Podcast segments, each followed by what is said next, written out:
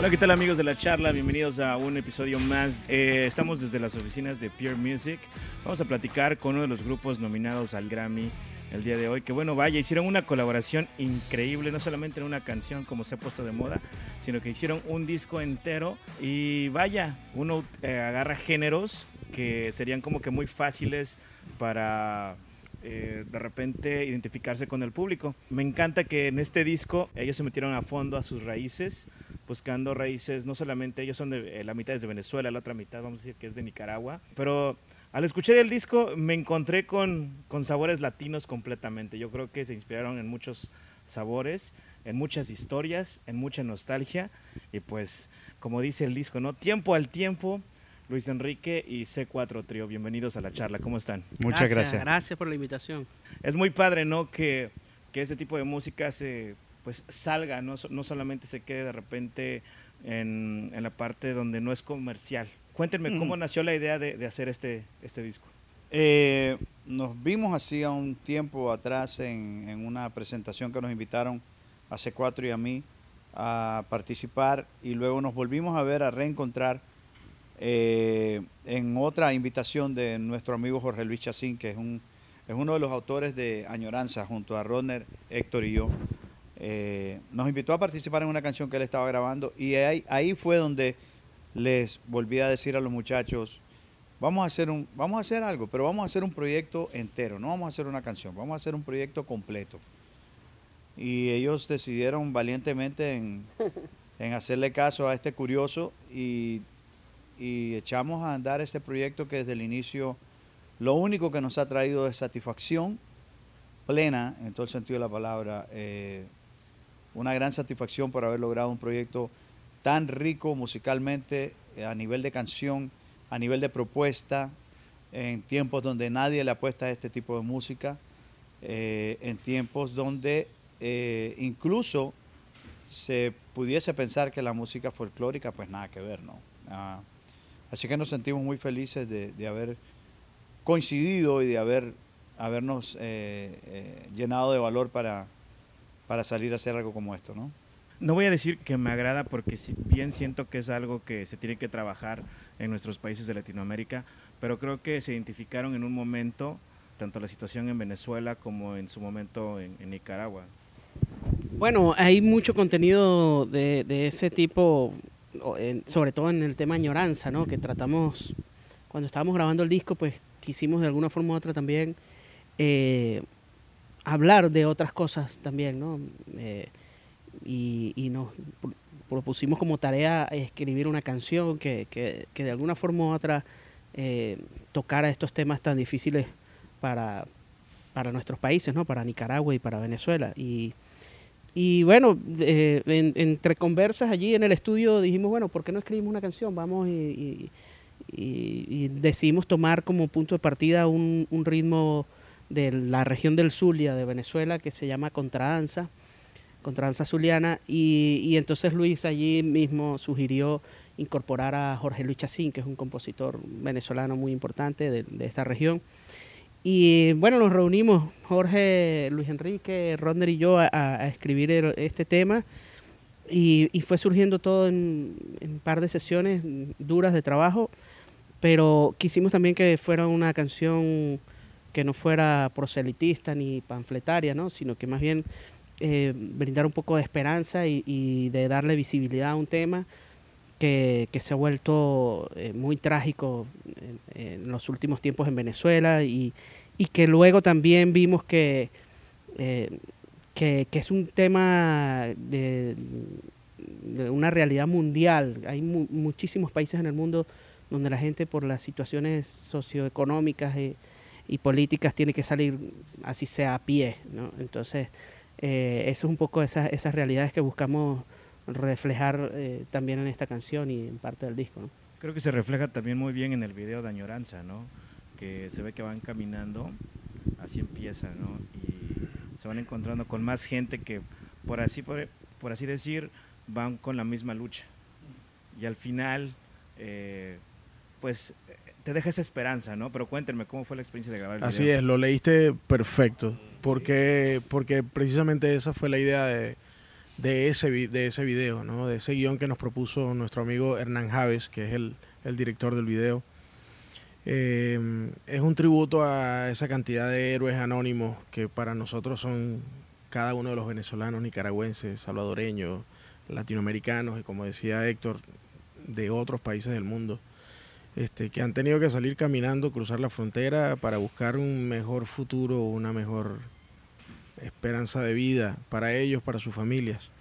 Y, ese video eh, es, eso. Eh, hay una parte de la canción que dice, es que yo he visto un mar de gente caminando con los sueños arrugados en una mochila. ¿ah? Yo creo que esa frase resume esa canción. Y, es el hecho de que cuando tú emigras, no es solo que te llevas ropa, sino que te llevas una cantidad de experiencias y sueños y vivencias y, también te llevas tus quereres, tu familia, te los metes ahí en esa mochila, en esa maleta y, van contigo a donde, a donde quiera que vayas a ser patria, ¿no? Eh, y nuestro, esa canción es, nuestro humilde intento de, dar, hacerle un tributo a, todas esas personas. No, y, se me hace importante que lo hagan porque es un tributo también para las personas que yo creo que no logran, de repente, en el caso como mexicano, cruzar la frontera, que se quedan eh, en el desierto, ya sea por hambre o por agua. Tú sabes que yo fui invitado una vez a, al muro. Yo no sé, chicos, si ustedes saben lo que es el muro. El muro es la, digamos, lo que mucha gente brinca de un lado a otro. Y si ustedes ven la altura de eso, es una cuestión increíble. Ahora, el muro está lleno de cruces. O sea, completo. Yo jamás en mi vida había visto tantas cruces en un solo lugar. Con los nombres de todos aquellos desaparecidos que nunca se supo más de ellos. No se supo si murieron, no se supo si, si llegaron o si... ¿Qué les pasó? O sea, yo nunca había visto eso. A mí me impresionó tanto la energía que hay ahí. En Tijuana es esto. En Tijuana. Eh, haber tocado esa pared y, ver claramente al otro lado otra cosa, ¿no? Es, me parece algo tan terrible.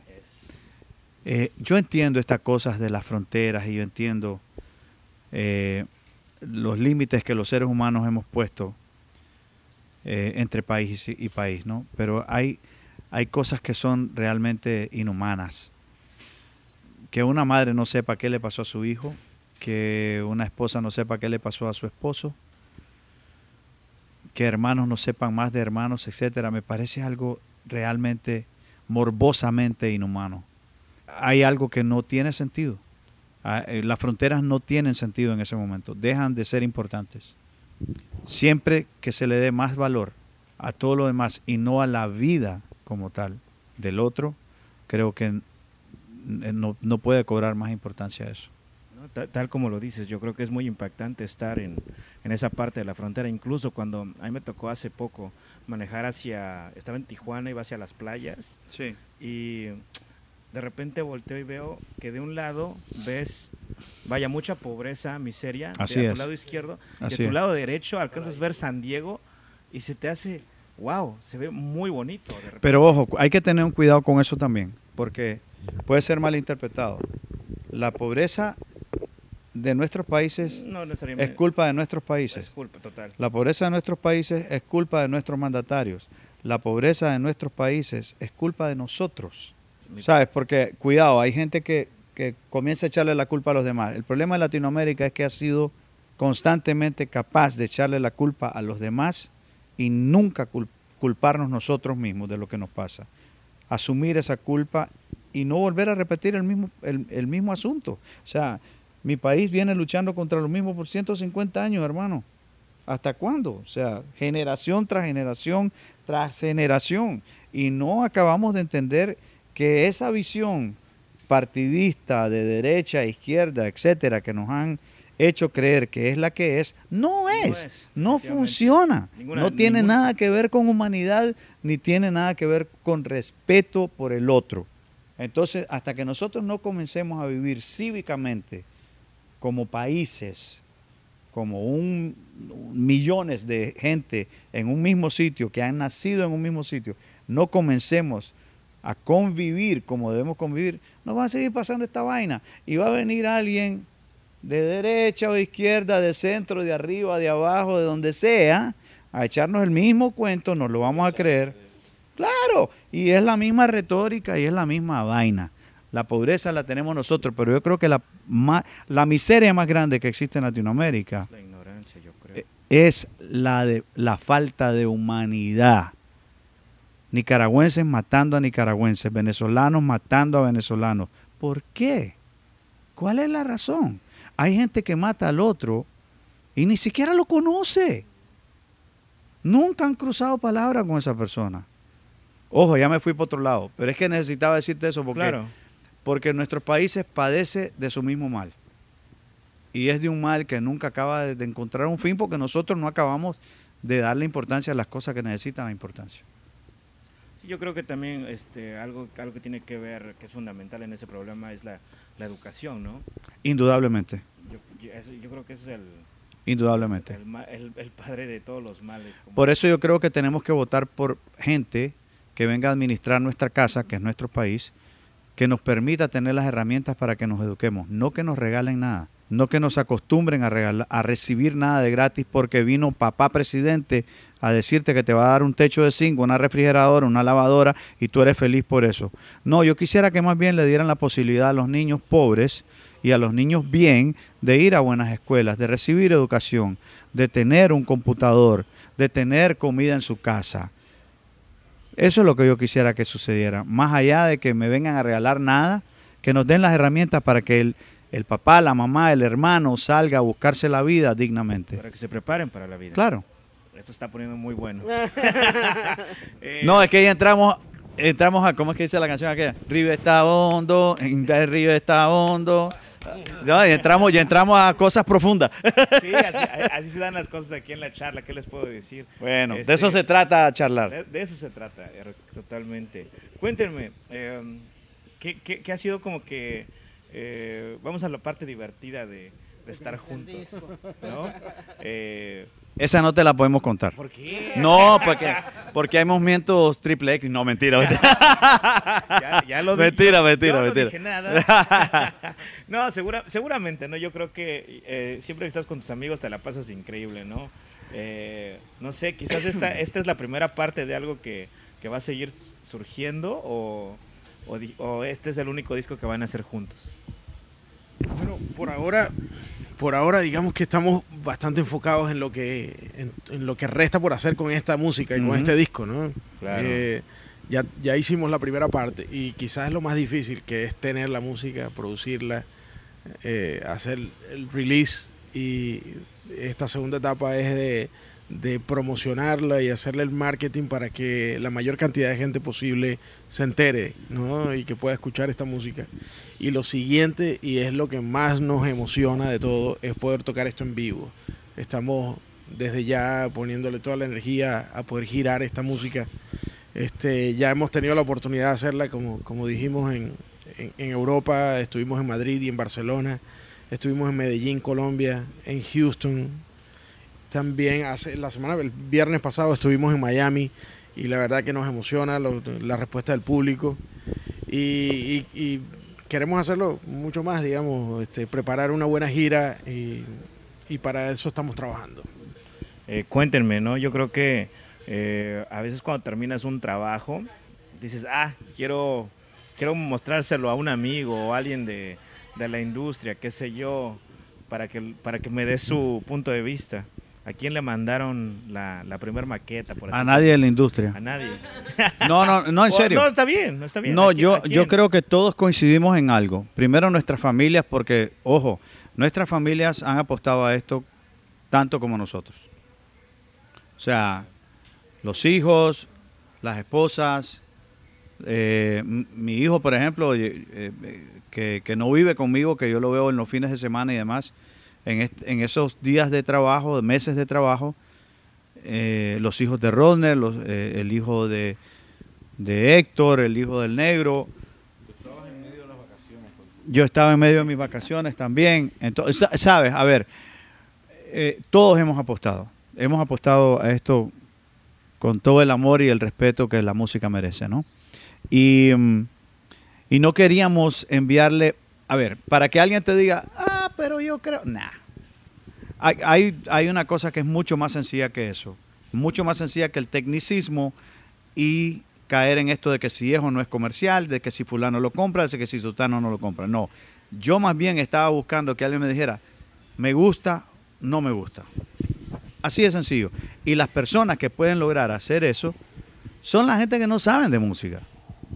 Que dicho sea de paso mucho en la industria, pero bueno, eso es otro cuento. No, y creo, y creo que nosotros mismos somos lo suficientemente duros y autocríticos con el nivel musical que queremos. O sea, ya tener a Rodner Padilla de productor es suficiente mal como para no, como no para no grabar un disco nunca más. Es más, ahorita, más. ahorita que tú preguntaste, bueno, y ustedes vuelven a hacer otro, yo te iba a decir, bueno. Sí, no, sí. no, no, no, pero en serio, el negro tiene razón. Nivel No, de exigencia. Hay un. Eh, claro, el nivel de exigencia es muy alto. Sí. Yo no necesito a nadie de la industria, con todo el respeto hacia la industria, que me diga que, que, que, cuál es el nivel más alto al que yo puedo tocar. No hay nadie mejor que mi mejor amigo como productor, que sabe perfectamente qué clase de músico soy y sabe qué es lo mejor que yo puedo dar. Entonces, Sí. no, no hay ninguna otra razón para, para presentar el trabajo a alguien más. Sí, y tú sabes que también en el caso de nuestras familias, por ejemplo, que también son críticas profundas de todo lo que cada uno de nosotros hace por su lado. O sea, por ejemplo, que mi hijo se emocionara. Mi hijo que apenas tiene, va a cumplir 18 años y que su onda no es esto. Su onda es el hip hop americano. Lo que él escribe y hace es hip hop americano. No tiene nada que ver con esto. Que él me dijera que lo emocionaba Sirena, por ejemplo, y que le emocionaba el solo de armónica en Sirena, y que lo emocionaba también la tonada, que son cosas demasiado, o sea, está, está hablando de cosas específicas de una música que él ni conoce. Totalmente O sea, opuesto a eso, Claro, creo totalmente que- a su gusto. a mí me emociona eso. Que me diga una persona trabajando en construcción en mi edificio de apartamento en Miami, que me diga y me detenga y me diga, hermano, felicidades porque ese junte suyo con C4 Trío es letal. La canción de Añoranza me partió el alma. Y el video, o sea, a ver, eso para mí es un premio. El- eso para mí El es jefe de seguridad del teatro de Miami, donde tocamos la última vez, que después de que todo el público se fue, todos los muchachos se fueron, como siempre yo, el percusionista, soy el último que se va con todo, El que todo más el vaina, gear. tiene que cargar Él todo. se acercó y me dijo, eh, ustedes son la mejor banda que ha tocado en este teatro. Wow, negro, no te puedo Te lo creer. juro, brother. Eso me llegó al alma, un, un, un afroamericano Ah, del sur de la wow. Florida que no, no tienen de, de ninguna manera, por donde lo agarre, no tiene manera de llegar al folclore latinoamericano desde donde está. Me dijo, esa es la mejor banda que ha tocado en este teatro en años. Eso fue una cosa increíble, que nosotros podamos llegar a esos oídos, a ese corazón, a gente que ni siquiera entiende lo que estamos hablando. La música les dice exactamente de qué estamos hablando y entienden perfectamente el mensaje. Es que eso se trata, ¿no? De, de que te llega al alma. Más que nada, creo, la música. Personalmente así, así, así la tomo yo. O sea, si, si me pega, si me pega, o sea, si siento yo algo aquí cuando la escucho, es porque está buena. Exacto. Y no me importa cuántos plays tenga. Bueno, y al final también está buena para ti, que es lo más importante. Mm. Tú, ah, tú escuchas lo que a ti te gusta. Lo que va de acuerdo a tu sentir, a tu sensibilidad. Hay gente que le puedes poner la mejor obra del mundo y no van a sentir van, nada. No lo van a apreciar. Pero bueno, eso no se que- vale también. Pero está claro. Vale. Pero oye, en la diversidad está la- lo hermoso de toda esta historia. Por eso cuando la gente también habla de que el reggaetón, oye, el reggaetón tiene que existir, dejen de joder tanto con el reggaetón. Dejen la vaina tranquilo. A la salsa le hacían lo mismo también.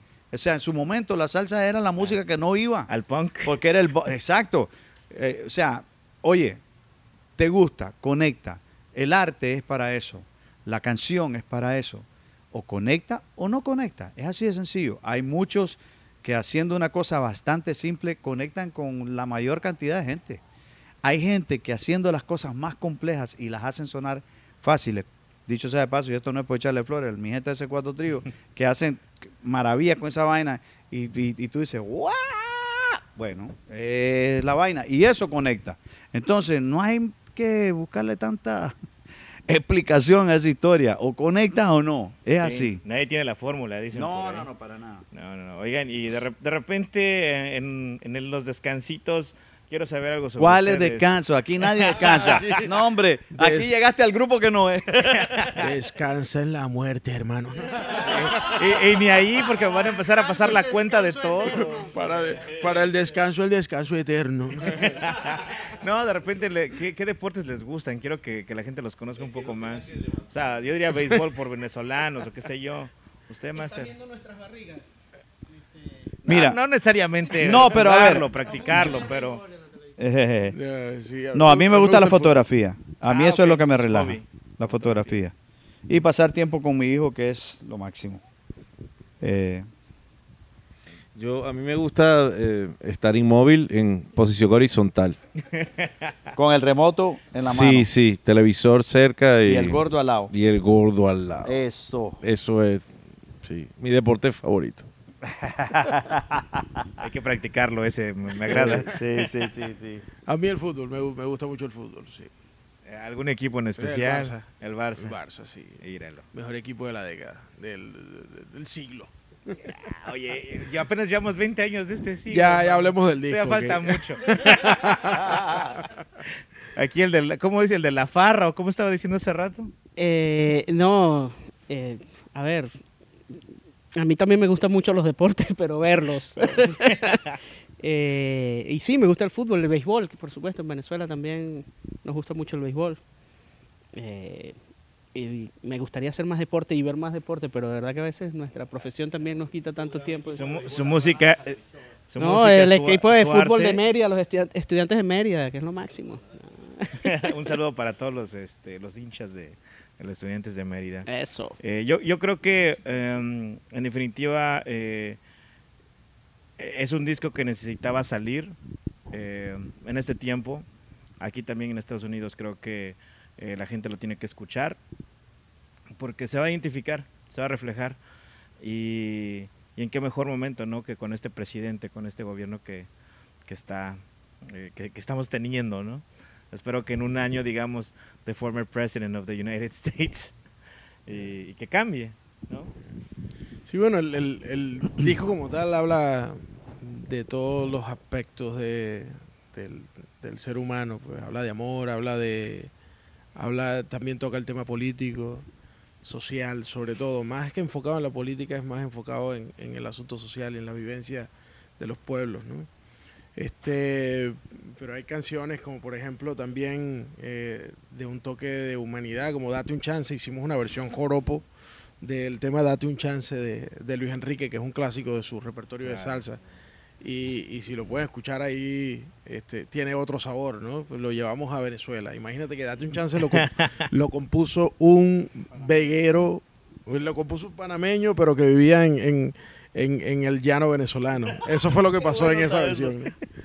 Entonces, eh, fue muy divertido hacer, hacer todo, todo este disco y, digamos, toda la, la temática que aborda, ¿no? Yo creo que hay algo importante con, con- a, a- a propósito de lo que dice Ronner. Sin querer queriendo, hemos dejado Habla Héctor. y hemos hecho eh, un aporte, quisiéramos entender, a, nuestra música latinoamericana, a nuestra raíz latinoamericana. Desde el folclore, desde el cuatro venezolano, desde esta inquietud de seguir aportando algo, ¿no? La música tiene que tener un porqué, un sentido, más allá de lo que puedas ganar de dinero, más allá de que es nuestro trabajo, eh, y, es con lo que nosotros eh, pues eh, traemos la comida a nuestras a nuestros hogares no tenemos que aportar algo. Es mi, mi norte siempre ha sido querer aportar algo. Y esta este proyecto no es la excepción. Este proyecto abre una brecha importante e interesante. Hacer canciones inéditas para el folclore.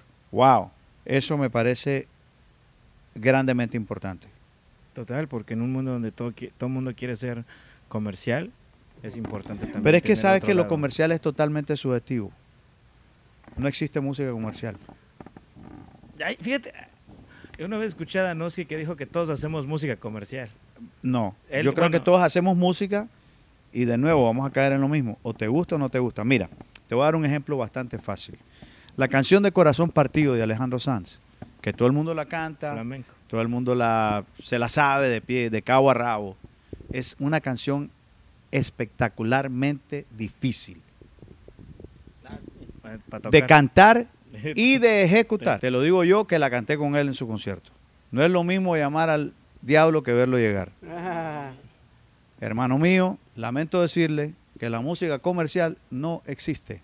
Una canción te gusta, una canción conecta con la gente, se la van a aprender. Yo he escuchado gente haciendo mambos de metales de Juan Luis Guerra que no son músicos. Y eso no es fácil. Es así de sencillo. O sea, las disqueras nos han acostumbrado a pensar, ah, bueno, lo que pasa es que la gente confunde el facilismo con lo, lo comercial o lo que pueda gustar. Sí, que lo fácil es lo que vende, exactamente. Brother, o sea, a ver, Sí, te puedo poner miles de ejemplos de Sí, música sí. difícil, güey. Por ejemplo, un, un par de ejemplos aquí. Eh, eso fue año 2000, perdón. No, no, pero que tampoco garantiza que, como dijo usted hace rato, que porque la canción sea muy difícil de tocar, que, que va a conectar. Claro. Así es. O fácil. Cualquiera O de los dos. cualquiera de los Cualquiera dos, de los dos. A ver, un, un ejemplo muy reciente. Eh, la música de Queen, cuando salió la película, Eso es un tremendo ejemplo. eh, ocupó los primeros lugares en los charts por encima de Drake, por encima de Kendrick Lamar, por encima de, nómbralo, name it, por encima de todo el reggaetón, por encima de toda la música urbana. Y estamos hablando de una música hecha en los 70 con unos códigos y una información musical que no se ha repetido ni a lo mejor ni se repetirá no, no, jamás. no, eso no se repite. Digamos no se que repite. una de las músicas una de las músicas populares más complicadas de la historia de la música grabada es la música de Queen, con una información armónica, con una información de voces, hay información de música de ópera, música clásica, del rock, o sea, es una cosa invendible. No sé si ese término existe, pero es, es muy difícil, si tú lo ves en los términos de hoy en día, dirías, no, eso es imposible de mercadear, te dirían los eruditos y expertos del mercado, ¿no? Pero los, sí, Pero ahí está. Pero ahí está, la estuvo- historia lo dice. pero estuvo por encima de toda la música urbana de hoy en día. Por meses se vendió más que todo eso. Ahora, ¿cómo lee uno ese, ese fenómeno? Y es que hubo una industria que decidió comercializar esa música otra vez, haciendo una película y haciendo que la gente quisiera consumirla, ¿no? A través de una historia, a través de películas, a través de... Ahora, entonces no me vengan a decir que la música fácil la música de dos tonos y la música básica es la única que pega. Ojo, repito, esa música es necesario que exista.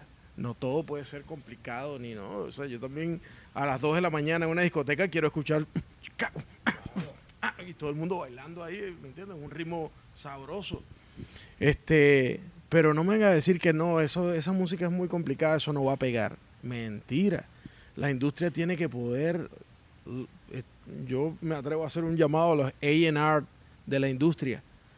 Y es que atrévanse, atrévanse a, a buscar, porque hay chamos A de cambiar la 18 historia. años con otra información también, no solamente con la información de la música que ya sabemos que funcionan comercialmente, ¿no? Vayan también a buscar a los chamos que traen otra información y que están haciendo otro tipo de canciones y métanle dinero a ese tipo de a ese tipo de música también y, y- propongan también el, el hecho de, valga la redundancia, de proponer nuevas ideas dentro de la industria hoy en día.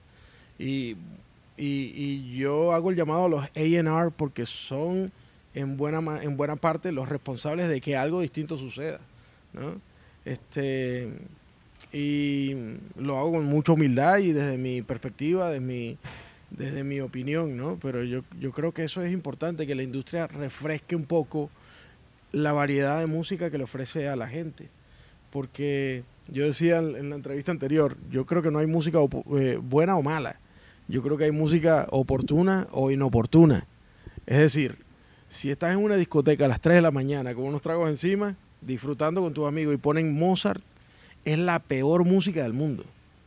Dios mío, todo el mundo se va de la discoteca porque nadie va a bailar Mozart. ¿no? Entonces, en ese momento es la peor música del mundo, no importa lo que signifique musicalmente. Así como a las 7 de la mañana yo poniendo la radio, llevando a mis niños al colegio y escuchar, pero qué mamacita que tú, que no sé. qué". Es la peor música del mundo también, ¿me entiendes? Porque es inoportuna. Entonces, la industria necesita un poco refrescar su repertorio, por decirlo de alguna manera. A ver, con esa, con esa queremos cerrar la, la charla. Eh, digo yo. recomienda, rec- cada uno quiero que me recomiende un artista que diga, ¿sabes qué? Deberían de darle una oportunidad y escucharlo. Yo les recomiendo C4 Trío con Luis Enrique. Sí, sí, sí. Por amor de Dios, por amor de Dios, denle una oportunidad a ese No- muchacho. Nos, la- que- nos la hemos pasado eh, recomendando mu- a ese a ese muchacho Ajá, ajá, ajá. Todo, todo este todo este episodio de la charla. Eh, no sé, alguien que quieran recomendarme. Bueno, a ver, veníamos escuchando en el veníamos escuchando en el, en el camino y, y- y me parece un buen ejemplo de música que, que obedece a otros a otros conceptos, pero sigue siendo comercial y es un, un cantante Y norteamericano que se llama PJ Morton.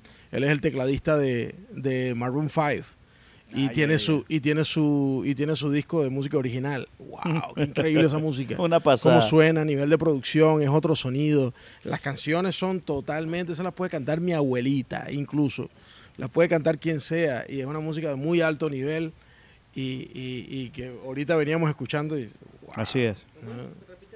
PJ Morton. Morton. Tiene nombre de. de, de- Pijama muerta. no, ti- tiene, tiene nombre de, de tienda por departamento. Exactamente, exacto. Mira, eh, yo, tenemos grandes amigos cantautores. eh, por ejemplo, alguien que colaboró con nosotros en, en- en una de las canciones para nuestro proyecto que se llama Miguel Insunza. Les recomiendo que le pongan atención a Miguel Insunza. Les recomiendo que le pongan atención al David Aguilar de México. Les recomiendo, les recomiendo por ahí que sigan escudriñando. No hay, oye, no todo lo que sueña en la radio es lo que es, ni es lo único.